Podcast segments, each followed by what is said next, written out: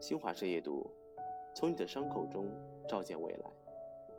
有几天夜里，朋友小凡突然给我打电话，声音里有强烈压抑的鼻音。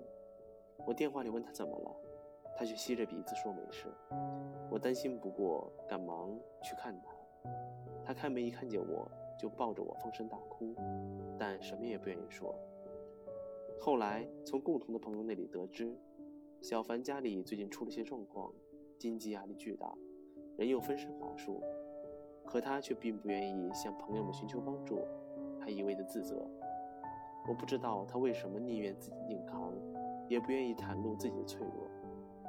其实人生在世，谁都会经历很多拒绝、失去、疾病、困难、失败，这些痛苦的经历组成了我们生活，更暴露了人生的不完美。我们拒绝不了它的发生。但可以选择面对他的态度和心情。面对生活的不完美，一叶障目或者强行逞能，根本解决不了问题，反而会让自己吸收大量的负能量，影响健康的心情，更影响生活。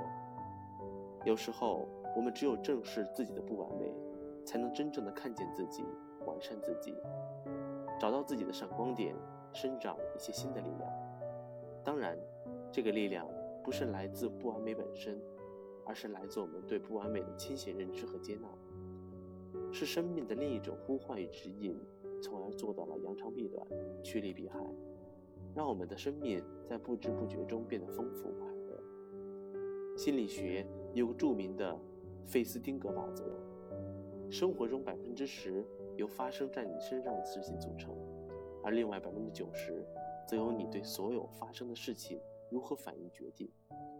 要知道，生活中乐观的强者，并不是完美的人，也不是不会受伤，更不是没有软肋，而是敢于直面自己的软肋，正视自己的伤口，并从伤口和软肋中照见未来。